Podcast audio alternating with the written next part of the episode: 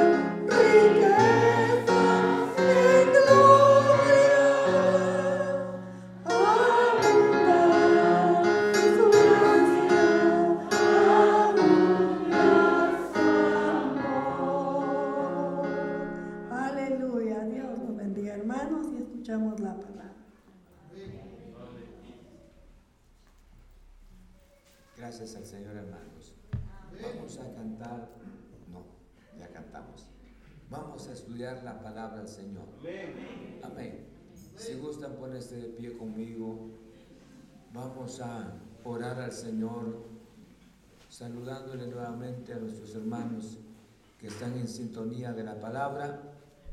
Y qué bueno, vamos a rogarle a Dios que hable nuestro corazón mediante su palabra esta noche. Señor, muchas gracias. Yo sé perfectamente que esta es tu palabra, Señor. Yo sé que esta es tu palabra, Jesús. No es una historieta, no es una invención, e imaginaciones para hablarles a tus hijos. Ellos vienen con tanta necesidad. ¿Cuántos hermanos y amigos también que nos escuchan mediante la transmisión? Señor, danos tu gracia en nombre de Cristo Jesús. No queremos andar preocupados ansiosamente, Señor, sino danos tu gracia para creer en ti.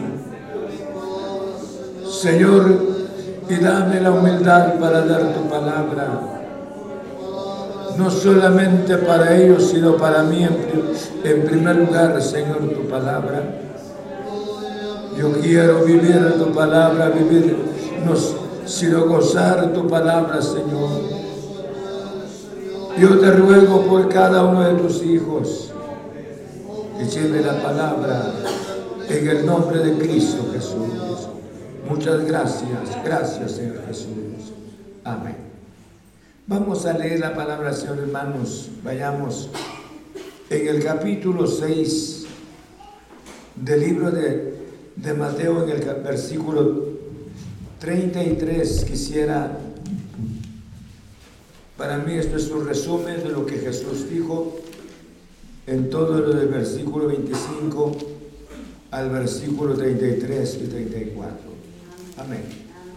Vamos a leer la palabra, el Señor dice de esta manera. Mas buscad primeramente el reino de Dios y su justicia, y todas estas cosas os serán añadidas. Así que no os afanéis por el día de mañana, porque el día de mañana traerá su propia afán. Basta cada día su propio mal. Pueden sentarse. Qué bueno verlos nuevamente en esta semana para seguir estudiando la gloriosa palabra del Señor. Quisiera hablarles sobre un título tal vez un poco extraño, el santo deber. Tenemos tantos deberes, responsabilidades, compromisos en la vida, pero hay un santo deber. Y este santo deber, para que nosotros vayamos siempre en búsqueda del reino de, Dios, cuando hace mención buscar primeramente el reino, el reino del Señor, no quiere decir que esté perdido sino que debe de ser nuestra visión, debe de ser nuestro objetivo, o debe de ser nuestro empeño. Y hoy lo vamos a analizar de esa manera, el santo deber. Lléveselo en su corazón, esto es un deber santo. Tenemos tantos deberes cada, cada día, responsabilidades, compromisos, y eso de todos los días. Pero este es un deber que tenemos en nuestro Señor Jesucristo. Quisiera que analizáramos, hermanos, sobre tres pasos importantes para mí. En primer lugar, el reino de Dios. En segundo lugar, la justicia del Señor. Y en tercer lugar, el cuidado de Dios. Me ha impactado esta porción de la palabra. Quiero compartir con ustedes. Quiera Dios que sea de bendición para cada uno de nosotros. Cuando digo el reino de Dios, Jesús después de haberles hablado sobre las grandes preocupaciones que vive el ser humano sobre la tierra. El ser humano tiene tantas preocupaciones, no cabe duda, se dio cuenta. Sus preocupaciones por la comida, preocupaciones por el vestuario, preocupaciones por las necesidades. Y él se dio cuenta.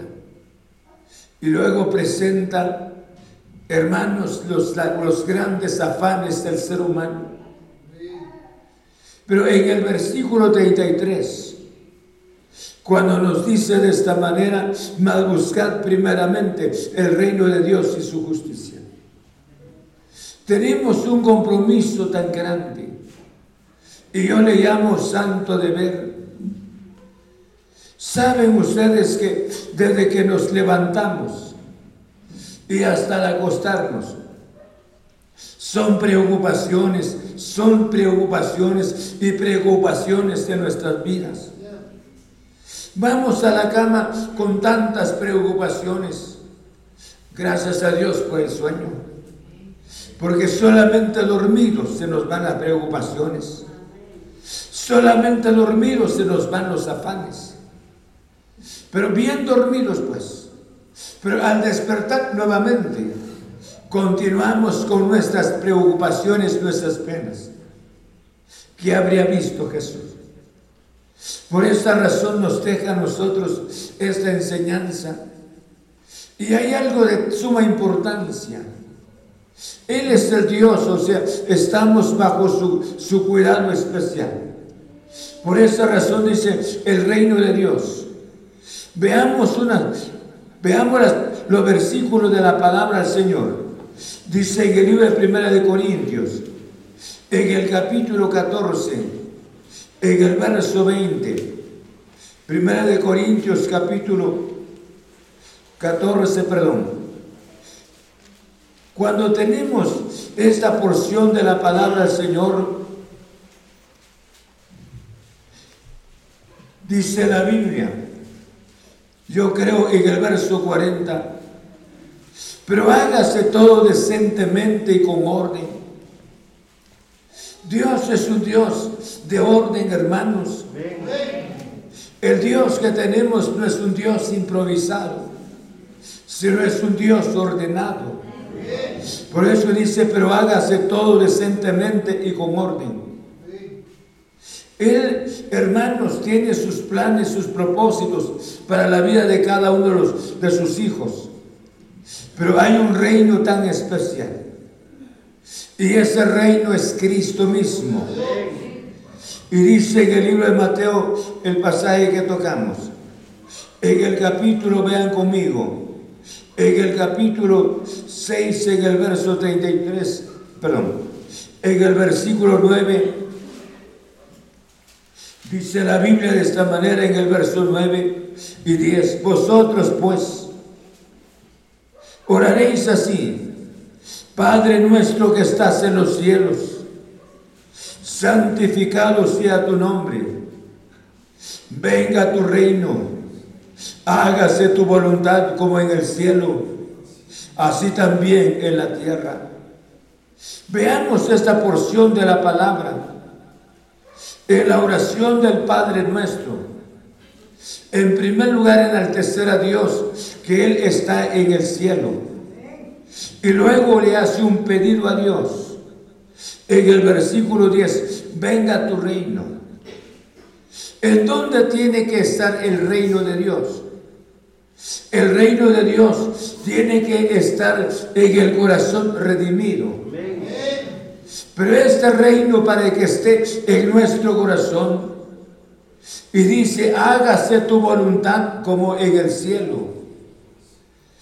En otras palabras, para que el reino de Dios esté en nuestro corazón, es, es importante que nosotros debemos de buscar, hermanos, con, con sinceridad. Y debemos, debemos de seguir buscando el reino de Dios por esa razón queremos que el reino del Señor se establezca en nuestro corazón. En el mundo se va a establecer después de que haya sucedido el rapto de la iglesia. Se establece el reino de, Cristo Jesús de manera literal sobre la tierra. Pero en este tiempo, Jesús, para decirle las palabras, las grandes preocupaciones. Miren las aves, miren las flores. Vaya si no.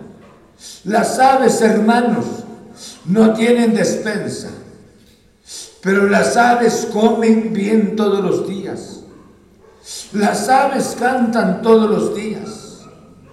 Y la belleza de las flores si nos damos cuenta, las flores tienen una belleza tan especial. Ahora, ¿Por qué razón las aves, hermanos, no siembran? Las aves no tienen un salario de cómo poder vivir. Pero sin embargo, las aves o los pájaros viven bien. Y son los primeros en cantar. Cinco de la mañana, cuatro de la mañana, ya se escucha el canto de las aves. Los pájaros, hermanos, se despiertan con tanta alegría. Y el Señor puso como ejemplo los pájaros, las aves, cómo se mantienen, cómo crecen las flores, el lirio, la belleza tan especial. Por esa razón, el problema del ser humano, correr de un lado hacia otro lado, nos hemos olvidado. Queremos que el reino de Dios, o sea, hemos ignorado muchas veces que el reino de Dios solamente debe de ser de nuestros oídos, nuestra manera de pensar. Pero bíblicamente, el reino de Dios debería de establecerse en nuestro corazón. Y cuando se establezca en nuestro corazón, escuchen, esto es el objetivo de Dios. Esto es la visión del Señor. Establecer este reino tan especial en nuestros corazones. Y al establecer en nuestro corazón pasa algo tan importante. Para que este reino esté en el corazón suyo y el mío que sería Cristo Jesús. Hermanos, tendría que ser nuestra visión, tendría que ser nuestro objetivo, tendría que ser nuestro deseo cada día, tendría que ser nuestro santo deber de desear de que su reino esté en nuestro corazón. Nunca se va a establecer este reino o su gloriosa presencia que tome posesión de nosotros.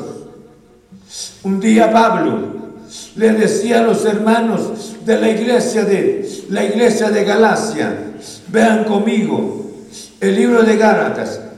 Le decía esto a los hermanos en el capítulo 2 del libro de Gálatas. Y vean conmigo cómo hace mención la palabra en el capítulo 2, verso 20. Con Cristo estoy juntamente crucificado. Y ya no vivo yo, mas Cristo vive en mí. Y lo que ahora vivo en la carne, lo vivo en la fe del Hijo de Dios, el cual me amó y se entregó a sí mismo por mí. No sé si entendimos la palabra. Cuando Pablo dijo estas palabras, con Cristo estoy juntamente crucificado. Y ya no vivo yo. ¿Ahora qué? Mas Cristo vive en mí. Esto es el reino. Su presencia está, ya estaba en el corazón. Pablo no anduvo, hermanos, preocupado, con tantas ansiedades a pesar de los desprecios, a pesar de los, los sufrimientos que, sufrió por Jesús. En estos hombres de Dios se estableció el reino, el reino de Cristo en sus vidas. Cuando en un corazón se establece la presencia real de Jesús, se van las grandes, las grandes preocupaciones de nosotros. ¿Por qué razón se van? Porque esto es el objetivo del Señor. Por esa razón, en el libro de Mateo capítulo 6, en el versículo 9 le decía, vosotros pues oraréis así, Padre nuestro que estás en los cielos, santificado sea tu nombre, venga tu reino en dónde, venga tu reino a dónde, en dónde tiene que estar el reino de Dios tiene que estar en nuestro corazón. Porque si este reino no esté en nuestro corazón, entonces nuestro corazón estará totalmente, hermanos, invadido por los grandes afanes de la vida. Necesitamos, y hay algo tan especial. Yo creo que si, si usted y yo le vamos a permitir a Él que su reino esté en nuestro corazón. Hermanos, Él se compromete a cuidarnos. Se compromete a cuidarnos. Por esa razón, en el libro de Lucas, en el capítulo 11, dice la Biblia de esta manera 11, en el versículo 1, dice la Biblia, dice, aconteció que estaba Jesús orando en un lugar y cuando terminó, uno de sus discípulos le dijo, Señor, enséñanos a orar como también Juan enseñó a sus discípulos. Y les dijo, cuando oréis, decid, Padre nuestro que estás en los cielos, santificado sea tu nombre, venga tu reino, hágase tu voluntad, como en el cielo, así también en la tierra. Dios no puede hacer su voluntad en nosotros. En el cielo no hay ninguna resistencia, pero nuestro corazón cargado de afanes, nuestro corazón cargado de preocupaciones. Por esa razón necesitamos, la Biblia nos enseña de esta manera esta noche, cuando nos dice, más buscar primeramente el reino de Dios Hermanos, no ha sido nuestra visión el buscar primeramente el reino de Dios. Al buscar primeramente el reino de Dios, yo creo que le daríamos tiempo a la meditación de la palabra. Le daríamos tiempo a la, a la oración. Le daríamos tiempo al congregarnos. Le daríamos tiempo también el momento cuando el Señor nos provee, y hacia el mes o a los 15 días, para darle la, la décima parte al Señor. Muchas veces nos hemos olvidado, hermanos, de nuestro compromiso con Él, pero queremos que Él posee nuestro corazón. Queremos que Él esté en sus bendiciones en nuestras vidas. Mientras que nosotros, nuestro corazón, en la meditación de la palabra, en la oración, nuestros compromisos con Él, estamos lejos. Por esa razón la oración, hágase tu voluntad como en el cielo, también en la tierra. ¿Por qué razón? No es en sí en la tierra, sino es, es en el corazón de la persona. Será en nuestro corazón. Pablo para hablarnos de esa manera. Hermanos, ya no vivo yo, mas Cristo vive en mí. Con Cristo estoy juntamente crucificado.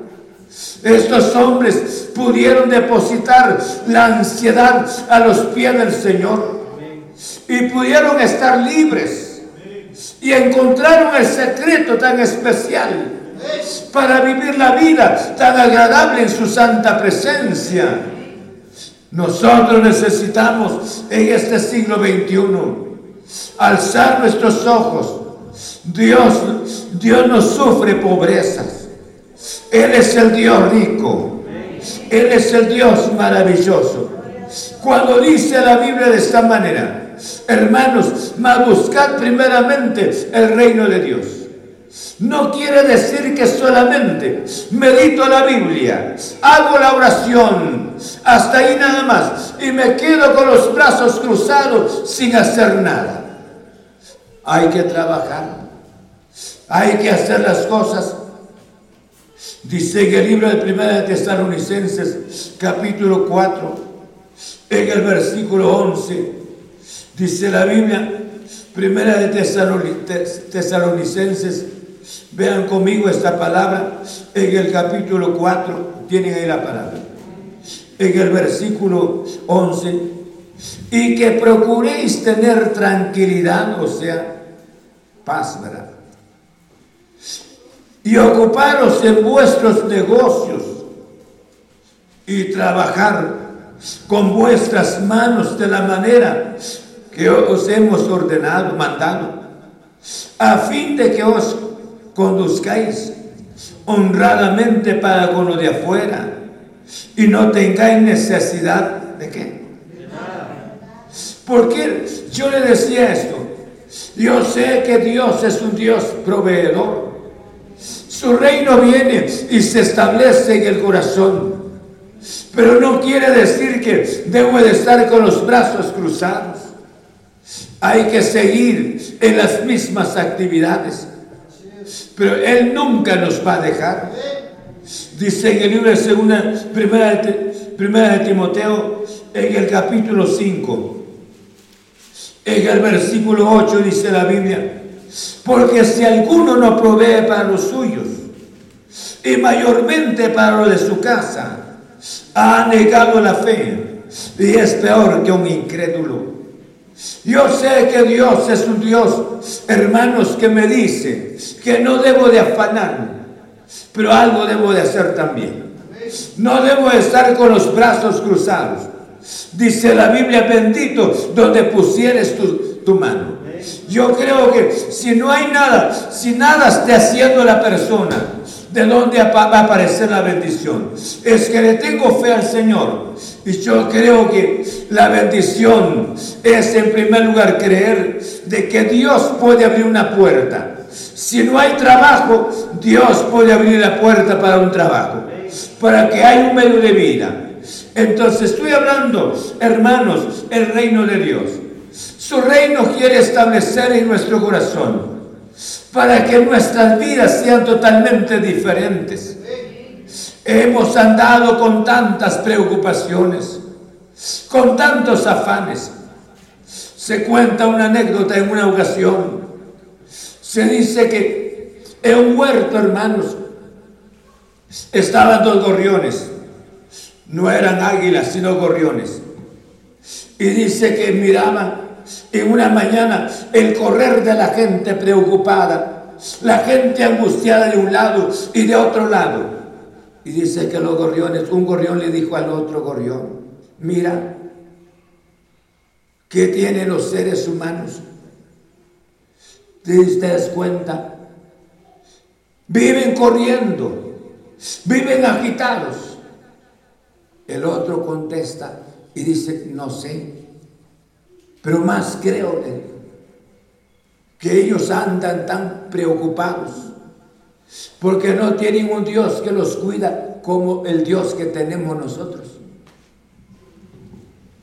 Y eran gorriones. Sí. Nosotros andamos preocupados, agitados.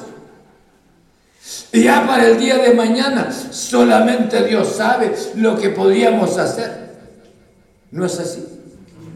El día de mañana estamos totalmente, hermanos, absorbidos por las mismas preocupaciones. Ah, pero por esa razón, y me llamó la, atención la anécdota. ¿Cómo que? No eran dos águilas, sino que eran dos gorriones.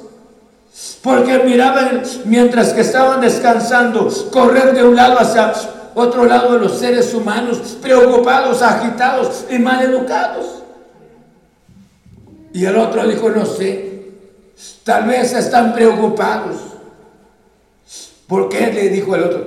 Porque ellos no tienen un Dios como el Dios que tenemos que nos cuida. Miren las aves, hermanos, tempranito cantando. Felices hermanos. ¿No es cierto? Todos los días, gracias a Dios por las flores que tenemos. Una belleza, hermanos. Pero esas flores no hacen nada para, para tener esa belleza.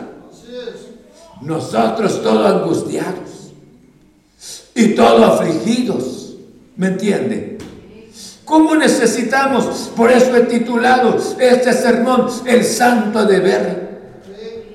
Por eso dice la Biblia, mas buscad primeramente el reino de Dios y su justicia. Hay una visión que debiera de estar en nuestro corazón. Aparte de nuestros deberes, aparte de nuestras preocupaciones, hay un deber santo que debe de ser el objetivo suyo y de este servidor. Cuando este deber santo se establece en nuestro corazón, hermanos, Vamos a tener paz en nuestro corazón. Vamos a tener el descanso tan especial en nosotros. Y no solamente, sino vamos a comer mejor. Y no solamente, sino que vamos a dormir mejor. Aleluya. ¿Cuándo sería que alguien pudiese descansar bien? Con tanta agitación, con tanta preocupación. Hermanos, el sueño ni la comida sería agradable. Pero Dios nos llama. Nos llama con un compromiso especial. Y ese compromiso que usted y yo podamos abrir nuestro corazón. Y Él quiere establecer su reino en su vida y en mi vida y al establecer su reino en, nuestra, en nuestro corazón, nuestra manera de vivir sería diferente. En el nombre de Cristo Jesús. ¿Estamos? Segundo, yo le decía el reino de Dios. Y en segundo lugar, la justicia. La justicia de Dios. ¿Cómo al hablar de la justicia? que debe de ser? Ahora ya se estableció su reino en su corazón. Ya está en nosotros. Qué precioso. Me gusta la palabra. Dice en el libro de San Juan, vean conmigo San Juan, en el capítulo, en el capítulo 15. Yo soy la vid, dice el Señor. Tienen ahí San Juan en el capítulo 15. En el versículo 5 tienen ahí la palabra. Yo soy la vid. Leamos todos mejor, hombre. Todo uno, dos y tres dice. Dios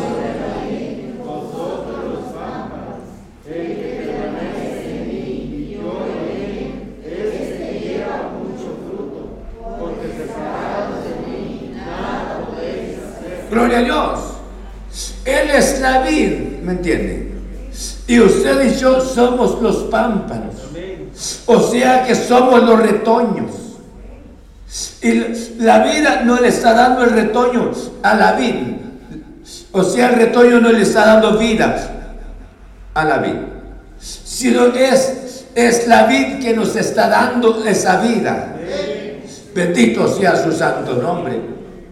¿Cuántos hermanos pareciera que cuántos de nosotros pudiésemos tal vez bajar unos años más de vida?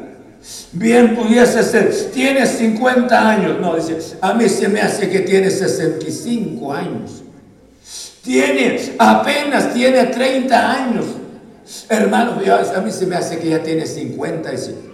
Muchas veces alcanzamos la vejez prematura con tantas preocupaciones. Pero ahora, cuando su reino, cuando Él ya toma control de su vida y de mi vida, hermanos, la preocupación muchas veces quiere agitarnos, sacudirnos. Pero sin embargo, su presencia estará siempre en nuestro corazón. Y cuando su reino ya esté en nuestro corazón, pasa algo. Nuestra meditación será en su justicia. Pensar en lo justo, en lo agradable, en lo que es de buen nombre. ¿Cuánto odio hay en nuestro corazón? ¿Cuánta envidia está en nosotros? O no, no hay, ¿verdad? En otro lugar puede haber menos acá. No. ¿Cuánta envidia en nuestro corazón? ¿Cuánto celo hay en nosotros? Sí, hermanos. ¿Cuánta cuántos rencores hay en los corazones. Dice aquel, aquella persona, nunca la voy a perdonar. Ese, voy a llevar esa desgracia en mi corazón hasta la tumba, ¿verdad? Ah, pero cuando su reino ya está establecido en su, corazón y en mi corazón, que es Cristo mismo en nosotros. Ah, su visión será su justicia. Pensar en la grandeza de Jesús Pensar en lo amable que es Cristo Jesús. Bendito sea el nombre del Señor. Él dijo las palabras, aprended de mí, que dijo. Nosotros iracundos. ¿Sí o no? Ah, el pastor es el iracundo. ¿Verdad? Hoy no está hermano Tomás. A veces, hermano, nosotros muchas veces decimos, es que habrá muchas cosas. Pero hay un objetivo tan especial de Dios. Dios quiere que usted y yo podamos descansar mucho mejor. Amén. Y dice, y dice uno de los salmos que los hijos serán como vid alrededor de la mesa. Sería una bendición la familia. Pero necesitamos que su reino se establezca y nuestra visión y nuestro objetivo cada día debe de ser su justicia. Dice aquí, hermanos, veamos el, el libro de los Salmos 119, en el versículo 172. Salmo 119, en su versículo 172. Amén. Tienen ahí la palabra. Dice la Biblia de esta manera, en el versículo 172 dice, hablará mi lengua tus dichos, porque todos tus mandamientos son que, porque todos tus mandamientos son justicia. Hermanos, porque Dios es justo. El Dios nunca es negativo. Dios es un Dios de compasión. Es un Dios de misericordia. Entonces, cuando Él se establezca, que lo conozca, es que fíjense que nosotros hemos estado viviendo un evangelio, hermanos, a nuestra manera. Amargados, decepcionados, deprimidos, andamos frecuentemente, sin embargo, somos verdaderamente cristianos, decimos. ¿Sí? ¿O no es así?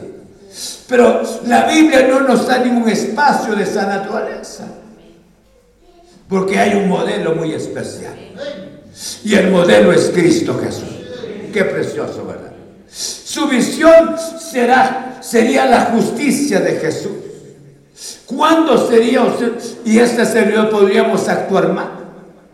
Porque hay algo tan especial en nuestro corazón. Y nuestra visión es hacer el bien, sería hacer el bien. Por esa razón, este salmo en el versículo 72, cuando nos dice, hablará mi lengua tus dichos, porque todos tus mandamientos son justicia, son reales, son verdaderos. Aleluya. Nuestro testimonio ha sido pobre muchas veces. ¿O no es así? Nuestro testimonio, y hemos dicho es que tiene 20 años de ser evangélico, 40 años de ser evangélico, pero no ha aprendido nada. Es como un niño, va a la escuela, va de repetir, hermanos, la primaria, la primaria. Ya cuando le salgan ya los bigotes, la barba, ya le da vergüenza de ir, porque nunca salió de la primaria. ¿Cuántos de nosotros estamos todavía en nuestra niñez espiritual? Y damos por hecho a las otras personas que la vida cristiana es así, hasta chismosos muchas veces. Y te diste cuenta, y te, mira, y te fijaste bien. ¿Y qué, le importa, hombre? ¿Me entienden? Debe de ser y, y, debe de ser mi visión, nuestra visión, el reino de Dios. Termino en esta parte. Isaías 48, 17. Isaías 48, 17. Tienen ahí la palabra. Ya encontraron, está cerca de Isaías, cerca de Apocalipsis, ¿ya? ¿Sí? Ahí está, ¿no? ¿Encontraron? No, ustedes estudian la Biblia. Capítulo 48, en el verso 17. Dice, así ha dicho Jehová redentor tuyo, el Santo de Israel. Yo soy Jehová tu Dios, tuyo, que te enseña provechosamente, que te encamina por el camino que debes seguir, que te enseña provechosamente. Es que Él es el Dios que enseña.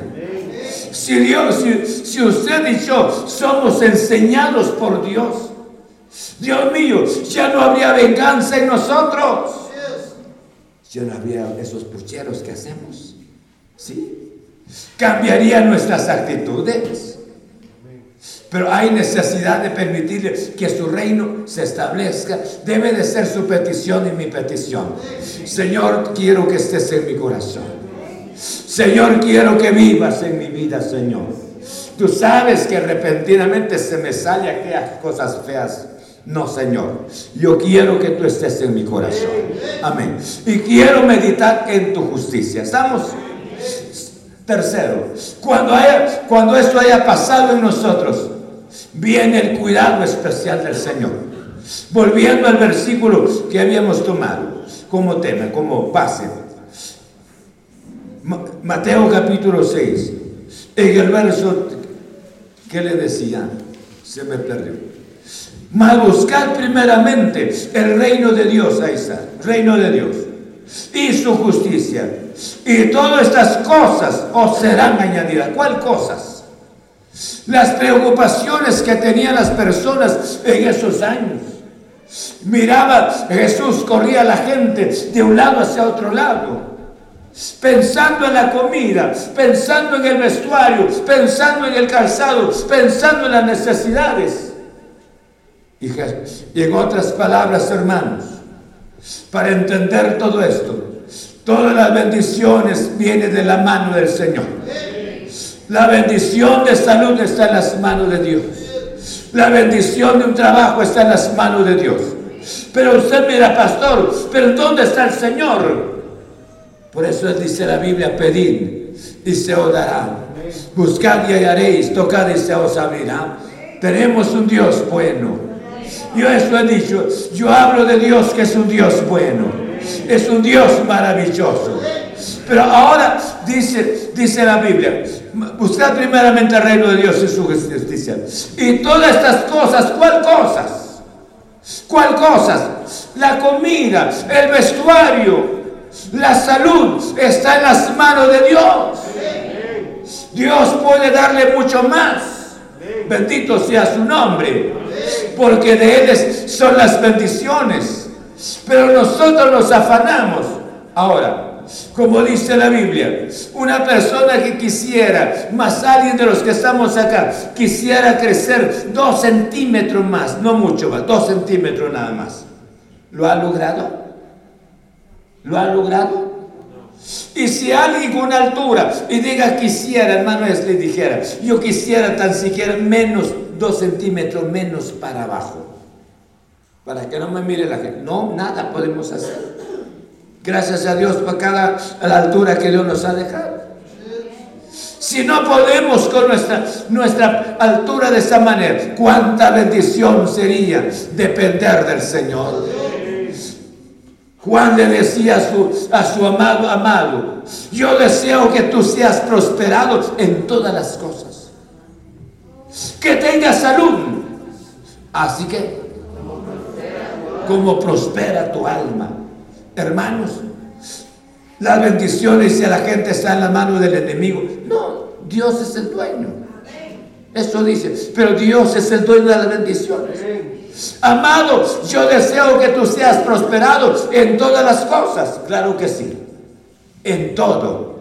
Porque Dios quiere proveerle el alimento dignamente. Dios quiere proveerle el vestuario.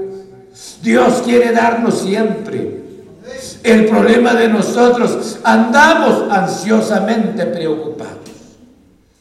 Hermanos, y hay un reino, y bastante preocupados, no tenemos tiempo para pensar en la grandeza del Señor.